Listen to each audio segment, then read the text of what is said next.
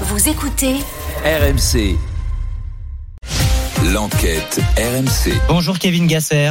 Bonjour Mathieu, bonjour Peggy. Bonjour Kevin. Vous avez enquêté pour RMC, Kevin, sur ces violences faites aux arbitres dans le monde amateur. Cette agression dimanche dernier s'est déroulée lors d'un match de Détroit sur le terrain du club de Saint-Mitre-les-Remparts. Oui, et c'est un joueur de Châteauneuf-les-Martigues, le capitaine, qui s'en est pris à l'arbitre après la rencontre au moment de signer la feuille de match, détaille Jacques Clavé. Il est le président de la commission départementale des arbitres du district de Provence. Il y a eu une altercation verbale et un refus de ce joueur de signer. Le joueur a frappé l'arbitre à coup de poing, coup de genou. L'arbitre, donc Grogui Kao, est tombé au sol. Il a fallu l'intervention de l'équipe locale pour pas que les violences euh, perdurent. Cet arbitre expérimenté de 38 ans a ensuite été hospitalisé. Résultat, un traumatisme crânien, de nombreux hématomes et trois jours d'incapacité temporaire de travail.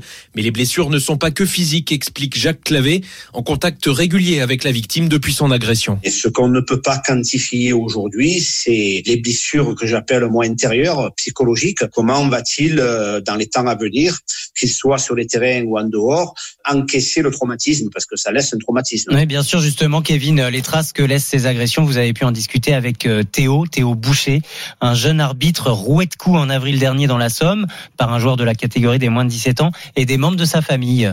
Oui, je l'ai rencontré à Amiens hier avant qu'il n'arbitre un match de jeunes.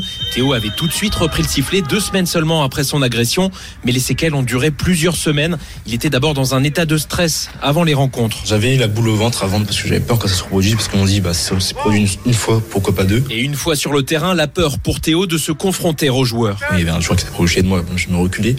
Je me mettais en état de, de victime. Je m'abaissais au niveau du joueur, je reculais quand il venait vers moi. J'avais une peur de me faire taper sur le terrain par, par des joueurs.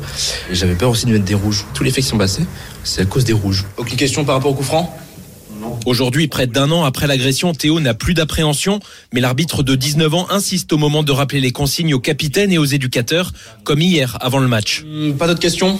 Euh, si euh, on veut contester une de vos décisions, par exemple, je m'estime euh, lésé, euh, je vous appelle à part pour vous expliquer ou Non, ce sera plus au rôle de capitaine à le faire sur le terrain, okay. mais à la mi-temps, donné que tout le monde rentre dans les vestiaires, vous pouvez venir me parler derrière. J'ai pas envie d'entendre tout le monde ouais. brailler, on est d'accord sur le terrain, je, je, compte sur vous de faire régner un peu l'ordre aussi là-dessus, c'est votre rôle. Selon les derniers chiffres de l'Observatoire des comportements de la FFF, au moins 67 coups ont été portés envers des arbitres depuis le début de la saison. Et qu'en est-il des sanctions pour les agresseurs?